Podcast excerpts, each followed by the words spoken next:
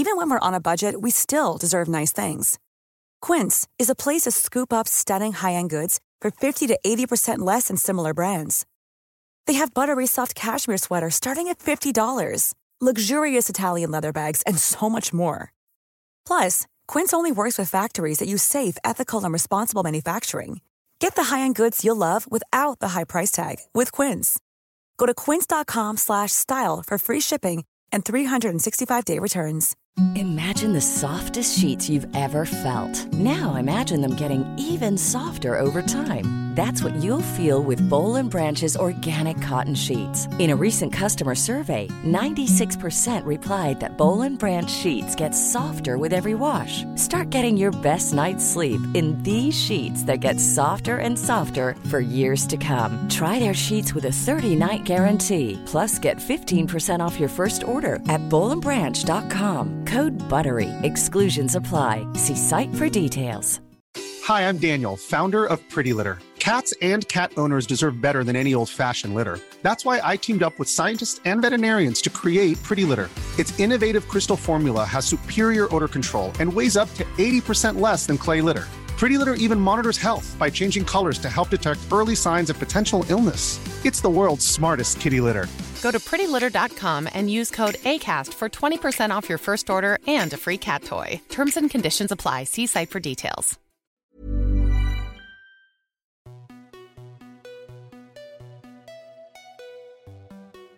Bonjour à toutes et tous et bienvenue dans le podcast Parents informés. Je suis Charline, la créatrice de ce podcast qui a pour vocation d'offrir aux parents et futurs parents de l'information sur la grossesse, la petite enfance et l'enfance sous forme de conversations détendues avec des intervenants spécialisés. Merci à vous tous qui écoutez et merci pour vos messages. Si vous aimez ce podcast, parlez-en autour de vous et abonnez-vous sur votre plateforme d'écoute telle que Spotify ou Apple Podcast pour ne pas manquer la sortie des nouveaux épisodes.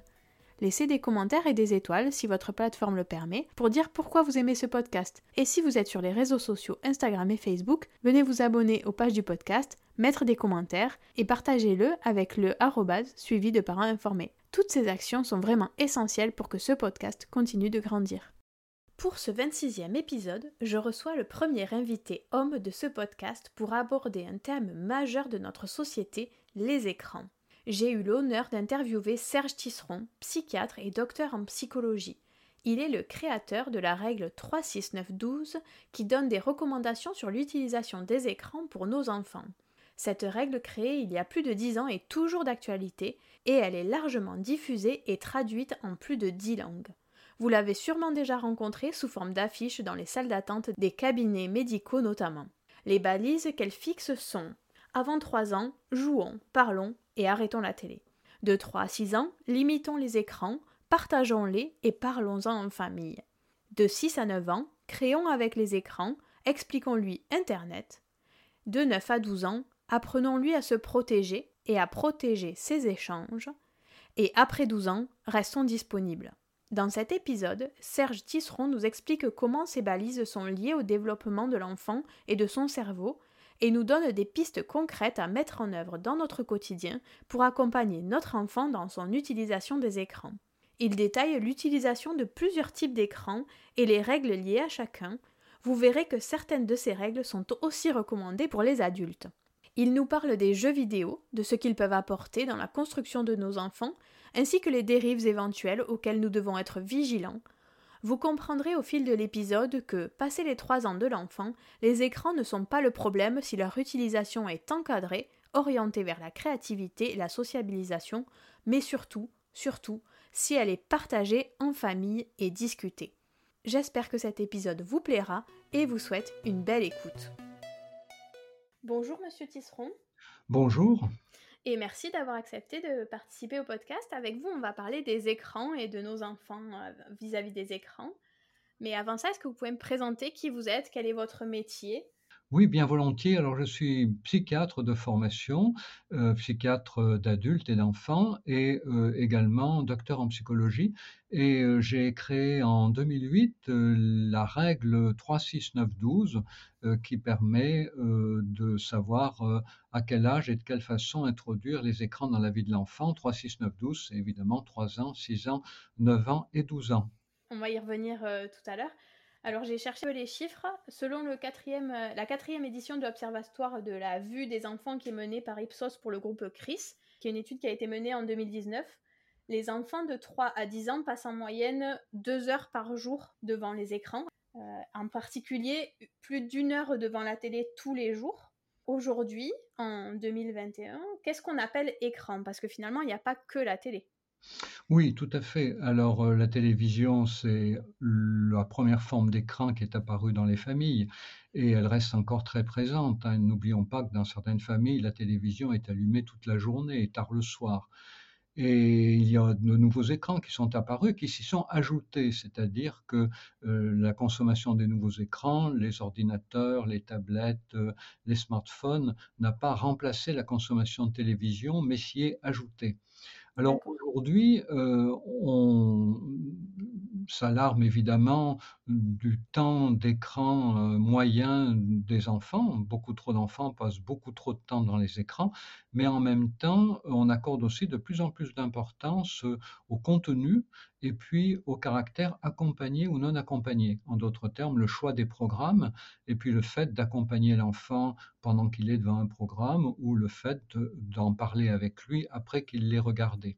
Donc ça ne veut pas dire que le temps d'écran ne soit pas important, il reste très très important, mais euh, il est tout aussi important de comprendre que dans les familles où on ne peut pas faire autrement que mettre un enfant devant un écran, s'il y a un seul parent à la maison, s'il a besoin de, faire quelque chose, euh, s'il n'a pas la possibilité à un moment de la journée de s'occuper de son enfant comme il le voudrait, ce qui est important, c'est de rattraper ce temps. C'est-à-dire que si un parent est obligé de mettre son enfant une heure devant un écran, ben, c'est important de prévoir une demi-heure, trois quarts d'heure, voire une heure d'activités partagées, de jeux, de dessins, de jeux de société, euh, voilà.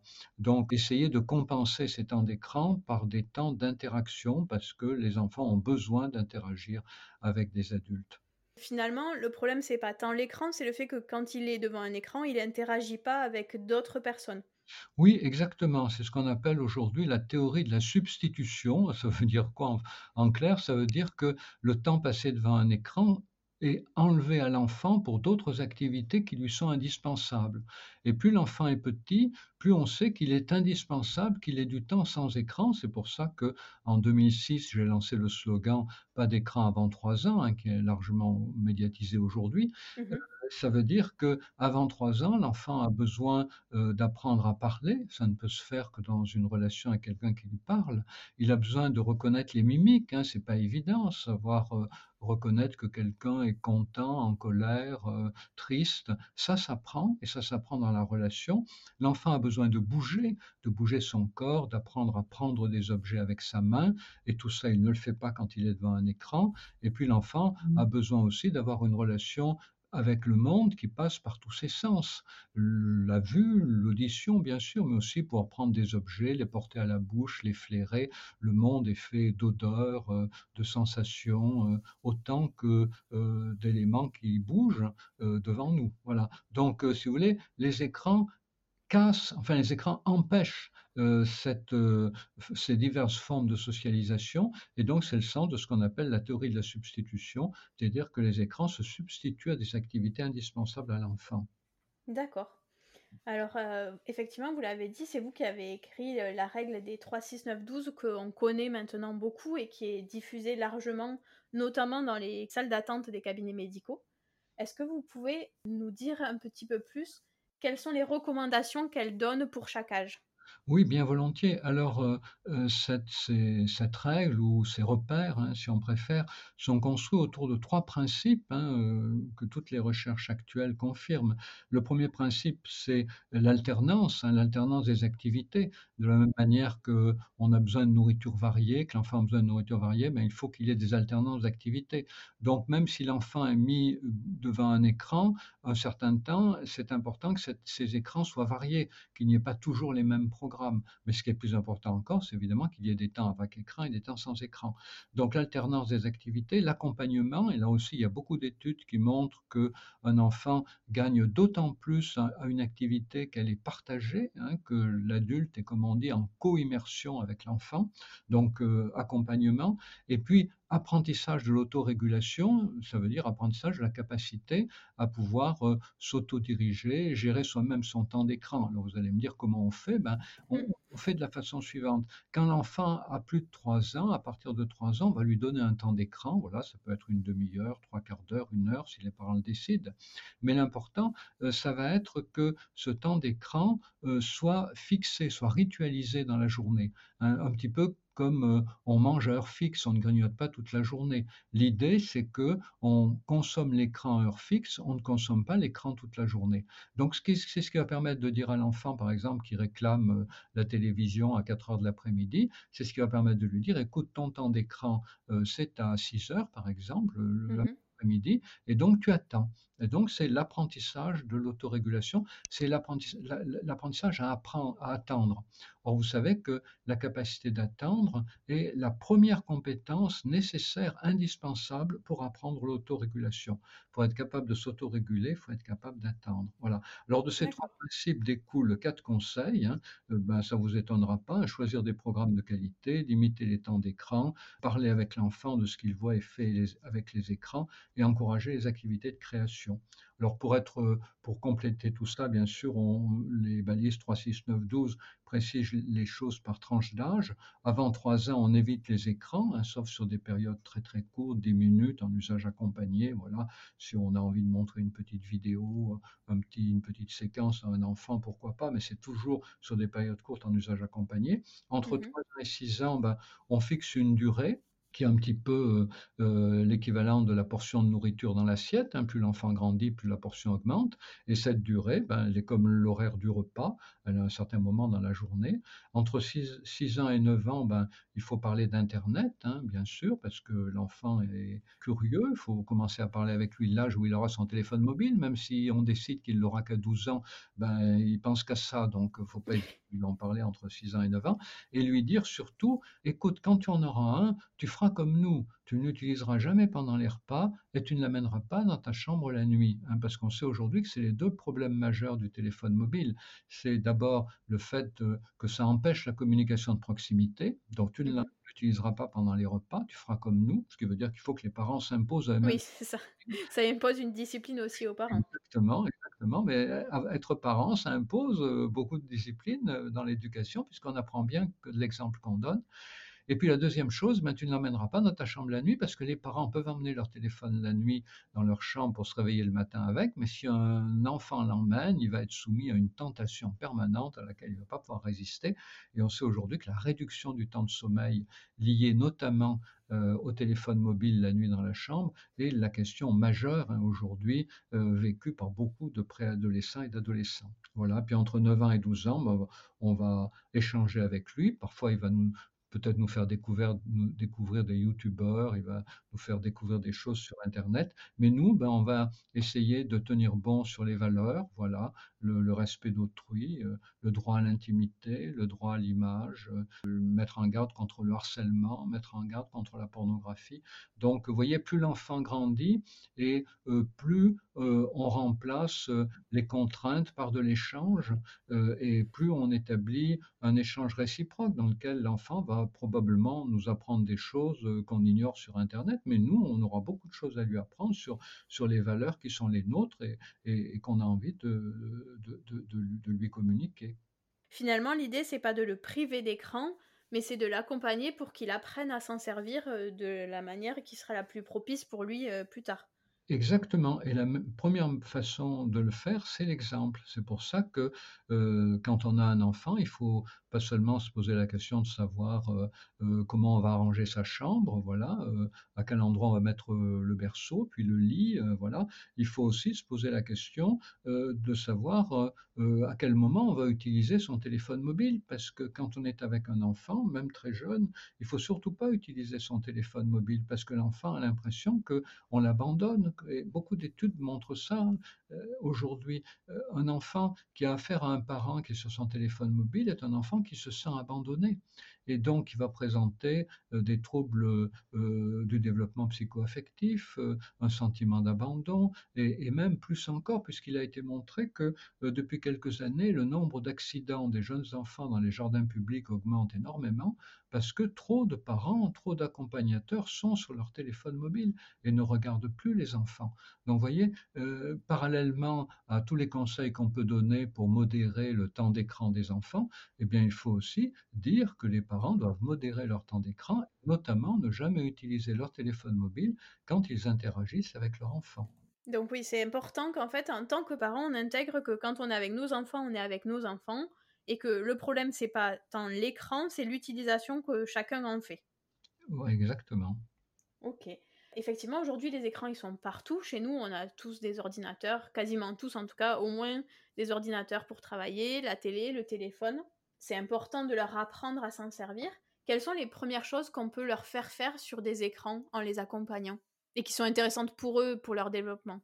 Oui, alors il faut bien comprendre que avant 6 ans, il n'y a pas vraiment d'écran créatif. Hein. Euh, avant 3 ans, évitons les écrans. Entre 3 et 6 ans, il existe des écrans euh, qui ont une valeur plus éducative que d'autres. Hein, voilà, par exemple, euh, les séries animalières apprennent à l'enfant comment vivent les animaux.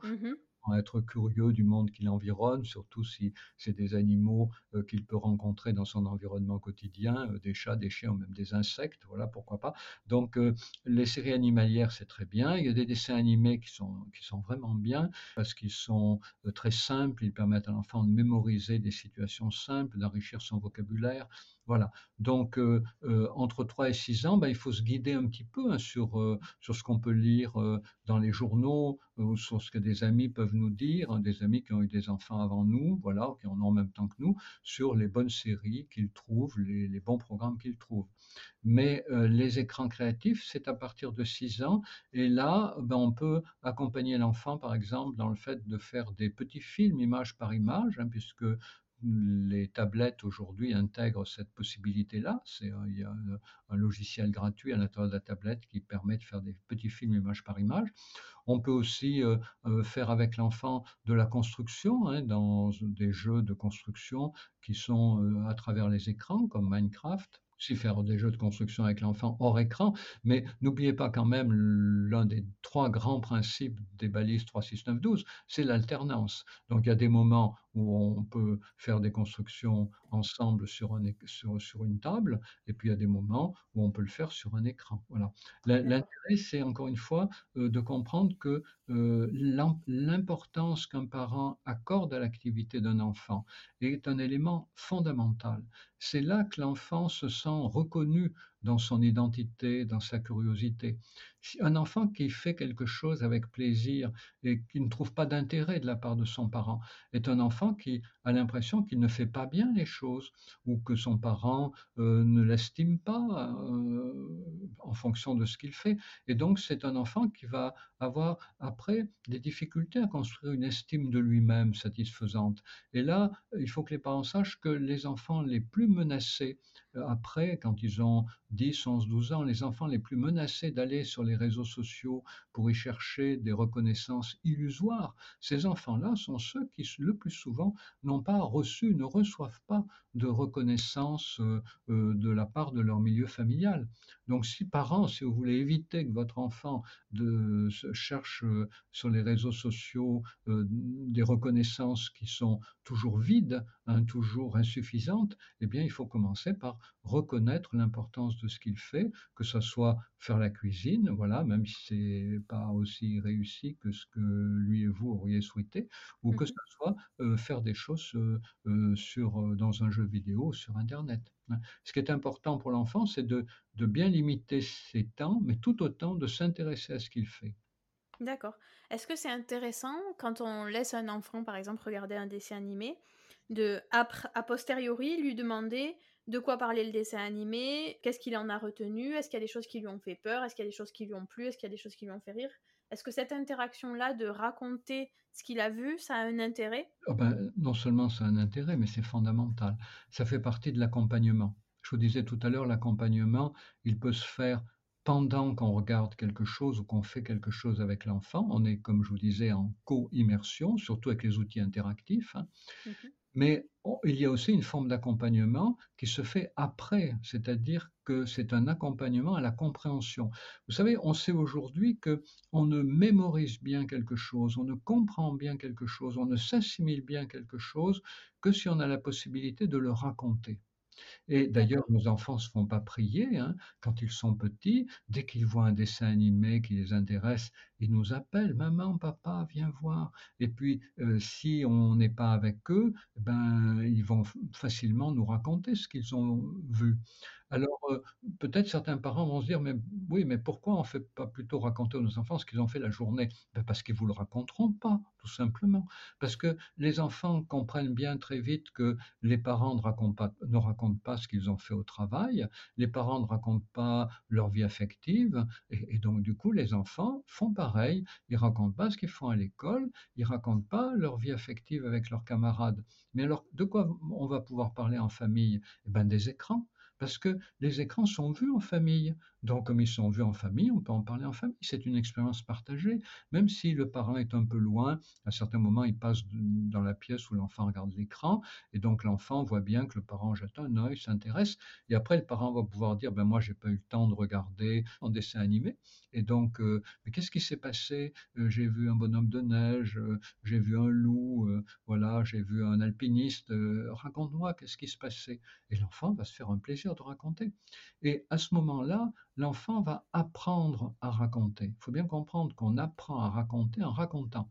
C'est ce qu'on appelle la compétence narrative, la capacité de raconter. Or, cette compétence narrative, elle est fondamentale à la fois dans le cadre scolaire, un enfant qui sait raconter à bonne note en rédaction, mais c'est aussi très important pour la socialisation. Un enfant qui sait raconter intéresse ses camarades et du coup il se socialise bien. Hein. Et puis quelqu'un qui sait raconter, le jour où il va chercher un emploi, il va savoir se mettre en valeur. Donc cette compétence narrative qui aujourd'hui fait hélas beaucoup la différence entre les classes sociales privilégiées et les classes sociales défavorisées, ou les groupes sociaux favorisés sur le plan socio-économique et les groupes sociaux défavorisés, on peut l'apprendre dans tous les milieux sociaux, on peut l'apprendre aux jeunes enfants en les invitant à raconter ce qu'ils ont vu.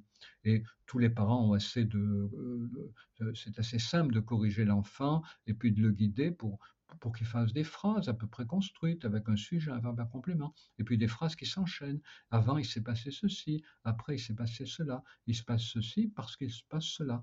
Et donc ça, c'est l'apprentissage de la compétence narrative qui joue un rôle essentiel dans la socialisation. D'accord, donc c'est vraiment hyper important de leur faire raconter euh, pour leur apprendre à faire tout ça. Oui, on pourrait leur faire raconter autre chose, mais encore une fois, ils ne le feront pas. Donc euh, c'est pour ça qu'il faut s'appuyer sur les écrans.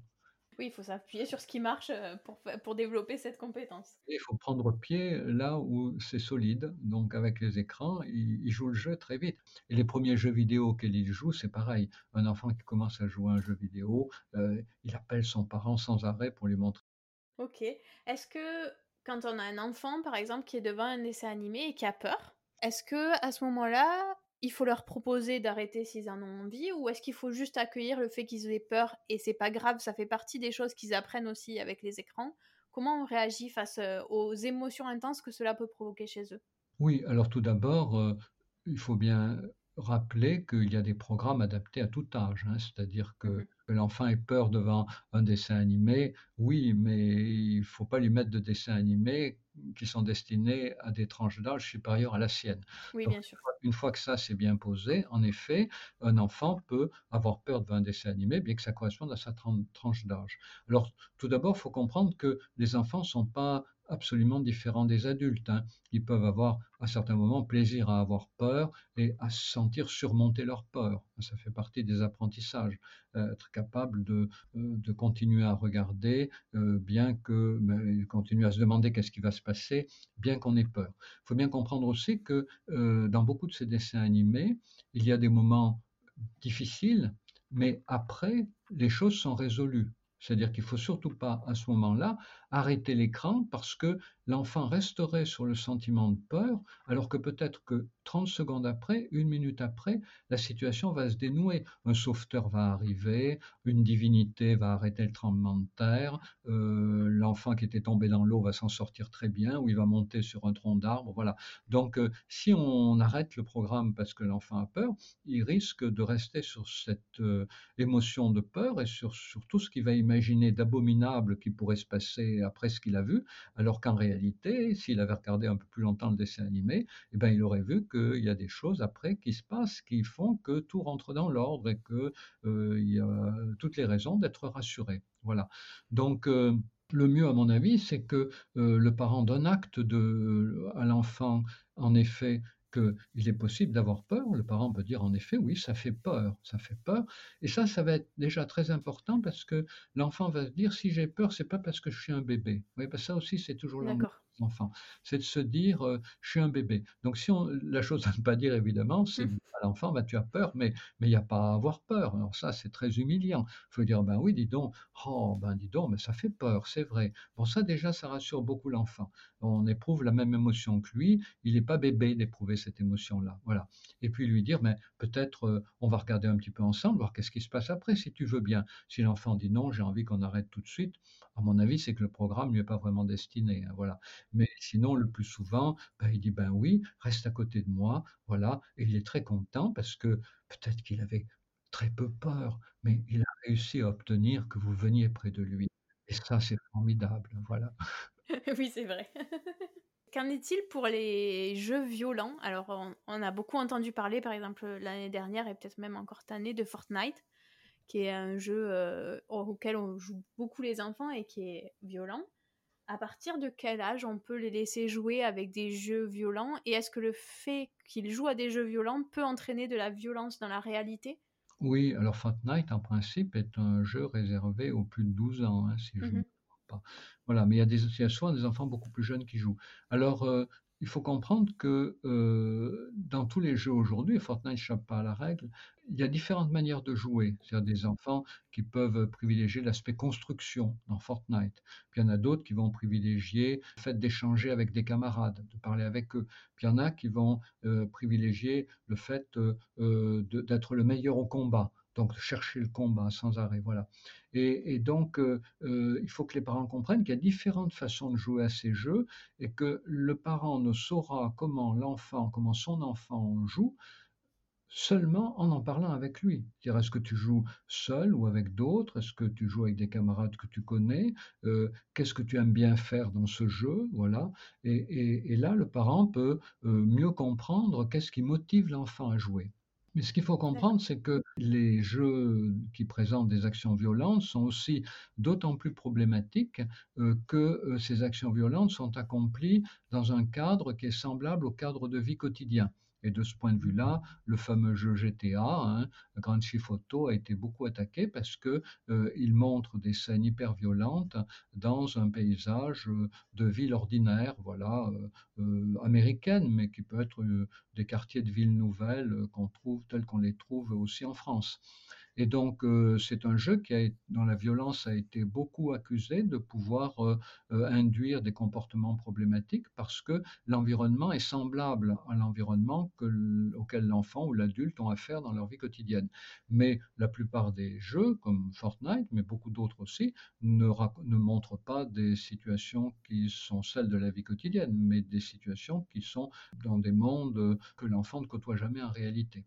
D'accord, du coup, il arrive à faire la différence entre ce qui se passe dans ces jeux-là et le fait que ça ne peut pas se reproduire dans la réalité puisqu'on est dans un monde imaginaire. Voilà, alors en partie, en partie, mais il faut bien comprendre aussi que euh, tout dépend quelles sont les motivations pour lesquelles l'enfant joue. Si un enfant joue alors, Fortnite, on, a des armes, hein, voilà. Mais dans des jeux d'affrontement au point, par exemple, un enfant peut peut-être jouer pour euh, repérer les bonnes, les bonnes manières de se battre, voilà.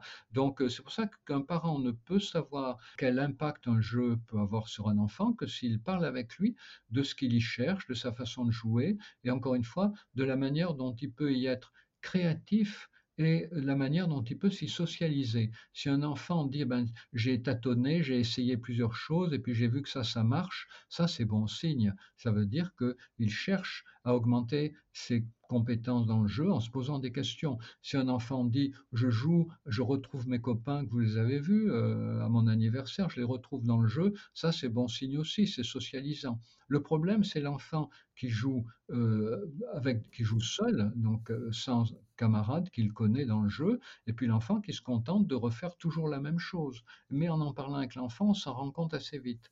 Et donc c'est là que les parents doivent euh, dire à l'enfant, mais pourquoi tu essayes, pourquoi tu joues pas avec des copains, pourquoi tu joues pas à des jeux auxquels tes copains jouent, est-ce que tu as des copains qui y jouent, pourquoi tu joues pas avec eux, et puis est-ce qu'il y a peut-être des choses qui pourraient te permettre de, de, jouer mieux, est-ce que, tu fais un peu toujours la même chose, mais peut-être tu pourrais faire autre chose, voilà.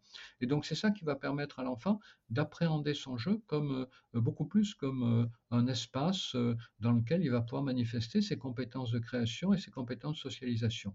Alors il faut dire encore un mot sur les jeux vidéo, et notamment sur euh, Fortnite, qui a été le premier modèle de jeu qu'on appelle free-to-play, c'est-à-dire qu'on peut jouer à Fortnite pendant des années sans rien payer.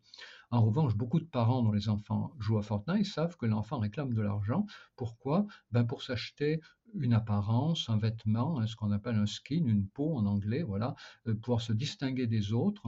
Et il faut que les parents sachent qu'il ne faut jamais donner d'argent à un enfant pour qu'il investisse dans les jeux vidéo qu'on dit free-to-play, gratuits à jouer, qui sont gratuits au début, mais qui sont très vite payants parce que le joueur veut changer son apparence, voilà. Il faut jamais mettre d'argent parce que plus on met de l'argent et plus on a tendance à en mettre, et c'est quelque chose euh, euh, qui très vite va faire que l'enfant ne va pas pouvoir quitter ce jeu-là dans lequel il a mis de l'argent pour en essayer d'autres qui pourraient peut-être être plus intéressants, plus créatifs pour lui, parce que quand on commence à mettre de l'argent dans une activité, on a toujours l'impression qu'on va perdre quelque chose si on quitte cette activité. Donc il faut que les parents ne cèdent jamais à la tentation de l'enfant, à la demande de l'enfant de mettre de l'argent dans ces jeux dits free-to-play, gratuits à jouer, mais qui sont jamais gratuits bien longtemps, parce que le joueur est constamment invité à payer pour euh, se donner une plus belle apparence ou des plus grandes capacités. Et du coup, ça crée une dépendance c'est ça? Une addiction? ça, risque de. Alors, le mot addiction aujourd'hui est très contesté. Hein, L'Organisation mondiale de la santé a créé la catégorie du gaming disorder, euh, si on traduit cette expression anglaise en français, c'est troubles du jeu vidéo, et que l'Organisation mondiale de la santé a bien précisé que on ne parle d'addiction que lorsque euh, un joueur est mm, totalement désocialisé depuis plus de 12 mois et passe tout son temps devant son écran. On se heureusement une situation exceptionnelle. Et l'Organisation mondiale de la santé a rappelé aussi qu'il s'agit d'une addiction comportementale différente d'une addiction à un produit toxique, puisqu'il n'y a pas de syndrome de sevrage physiologique et pas de risque de rechute. pour retenir les choses rapidement, euh, ça veut dire que le mot addiction euh, tel qu'on l'emploie habituellement pour désigner le tabagisme, l'alcoolisme, n'est absolument pas adapté à la consommation d'écran. C'est pour ça qu'on parle plutôt, parmi les spécialistes aujourd'hui, d'usage problématique. Voilà, en tout cas, euh, il faut éviter que les parents utilisent ce mot qui est très stigmatisant euh, alors que, encore une fois, il y a quelques analogies, mais il y a surtout beaucoup de différences entre l'alcoolisme et le tabagisme d'un côté, et puis euh, le trouble du jeu vidéo d'un autre côté. Il n'y a pas d'addiction physique et de manque physique quand on arrête il n'y a pas de syndrome de sevrage physiologique, mais souvent un syndrome de sevrage psychologique, c'est-à-dire la personne n'est pas contente du tout, elle peut s'énerver un peu. Certains parents peuvent croire que c'est physiologique, non, c'est uniquement psychologique. Puis il n'y a pas de risque de rechute non plus. Alors ça aussi, on a beaucoup de recul, hein, puisque beaucoup d'adolescents jouaient comme des fous aux jeux vidéo dans les années 2000. Il y avait même à l'époque, pour ceux qui, qui s'en souviennent, beaucoup d'inquiétudes dans les médias sur ce que ces jeunes allaient devenir. Il y avait des moralistes qui disaient mais ils vont jamais pouvoir travailler pour un patron. Avec les jeux vidéo, ils font que ce qu'ils veulent. Comment ils vont pouvoir s'imposer des contraintes? Ben oui, mais aujourd'hui, on s'aperçoit bien que toutes ces inquiétudes n'étaient pas fondées. Ces jeunes qui jouaient beaucoup aux jeux vidéo sont devenus ce qu'on appelle des milléniaux. Ils ont un rapport différent à, la sexualité, à la politique, à la famille, à l'engagement, euh, voilà. Euh, et, ils sont ni mieux ni pire que les générations précédentes. Et justement quand on a des enfants, euh, si à un moment donné, on s'aperçoit que nos enfants, on a laissé un peu trop passer de choses et qu'on les a un peu trop laissés devant les écrans et qu'on souhaite revenir en arrière, on a cette euh, difficulté-là d'enfants qui font des colères, qui sont pas contents parce qu'ils se sont habitués et qu'ils n'ont pas envie que ça change. Oui, Comment on fait pour revenir en arrière? Oui, alors il ne faut justement pas revenir en arrière, il faut proposer des choses nouvelles. Alors d'abord, il faut bien comprendre que personne n'a envie de changer. Hein, voilà. À partir d'un certain âge, on a, on a une échappatoire. On dit, je suis trop vieux pour changer. Voilà. Il y a même des gens jeunes qui disent, ah ben, c'est mon habitude, une habitude, c'est difficile d'en changer. Oui, mais il faut savoir que plus les enfants sont petits, et plus ils ont ce qu'on appelle de la plasticité psychique. Ça veut dire que plus ils sont capables de changer. Mais rendez-vous compte, les enfants, quand même, chaque année, ils changent de classe, ils changent programme, ils changent d'enseignant. Et quand ils passent de la maternelle à l'élémentaire, puis de l'élémentaire au collège, puis du collège au lycée, les enfants, ils vivent dans le changement permanent. Et leur corps, ils changent de chaussures parce que leurs pieds grandissent, ils changent de vêtements parce qu'ils accèdent à la puberté. La vie des enfants, c'est une succession de changements permanentes. Et donc, du coup, il faut bien qu'on comprenne en tant qu'adulte que c'est beaucoup plus facile pour eux de changer que pour nous. Ça veut dire qu'il ne faut pas hésiter à, à formuler des règles, j'allais dire reformuler, bon, pour ceux qui n'en ont jamais formulé, il faut les formuler, et pour ceux qui en ont formulé qui ne marchent pas, il faut les reformuler. Et qu'est-ce qu'on va faire? Eh bien, on va faire les choses de telle manière qu'on ne va pas présenter ça comme une punition, mais comme quelque chose qui va accompagner la croissance de l'enfant. Par exemple, si un enfant de 4-5 ans passe trop de temps euh, à regarder tout seul des dessins animés, on ne va pas lui dire, écoute, euh, tu es en train de développer une addiction, on arrête. Non, on va lui dire, écoute, tu regardes beaucoup de dessins animés, mais ça, c'est pour les tout petits, voilà. Eh bien, maintenant que tu grandis, ben, chaque semaine, ensemble, on va regarder un long métrage, voilà, le vendredi soir ou le samedi soir, ensemble, Et donc, euh, valoriser l'enfant, tu grandis, tu grandis, et donc on va faire quelque chose ensemble. Et donc, évidemment, on va limiter le temps d'écran euh, tous les jours, c'est normal, hein, voilà. Il faut toujours reformuler de façon valorisante. Il faut essayer le plus possible de remplacer les temps d'écran solitaires par des temps d'écran partagés au fur et à mesure que l'enfant grandit. Et c'est d'autant plus facile que beaucoup de programmes qui peuvent séduire, qui peuvent faire plaisir à un enfant de 7, 8, 9, 10 ans, sont aussi des programmes qui peuvent être très agréables pour un adulte.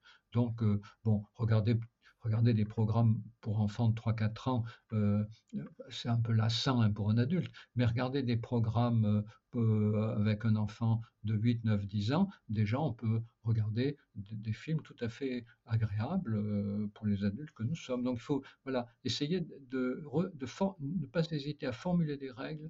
On discute avec l'enfant, mais quand elles sont fixées, on les applique sans état d'âme. On essaye de privilégier les écrans partagés aux écrans, sur les écrans solitaires, et puis euh, d'encourager d'autres activités pour l'enfant évidemment euh, toutes les activités qu'il peut avoir aussi, indépendamment des écrans, s'il veut faire du sport, s'il veut faire de la danse, s'il veut faire de la musique.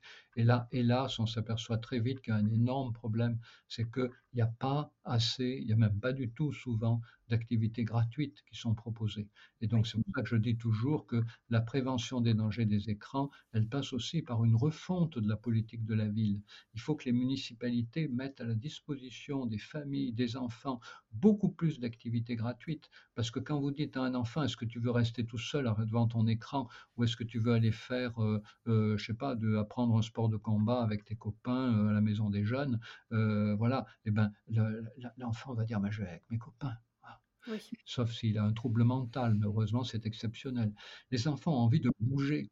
S'ils sont devant les écrans, c'est parce qu'ils n'ont pas la possibilité souvent de bouger. Voilà. Et on l'a bien vu avec le confinement. Dès que le confinement a été levé en juin, en mai-juin, les enfants sont précipités en hurlant dans les cours de récréation. Ils étaient tellement contents de bouger, de retrouver leurs copains.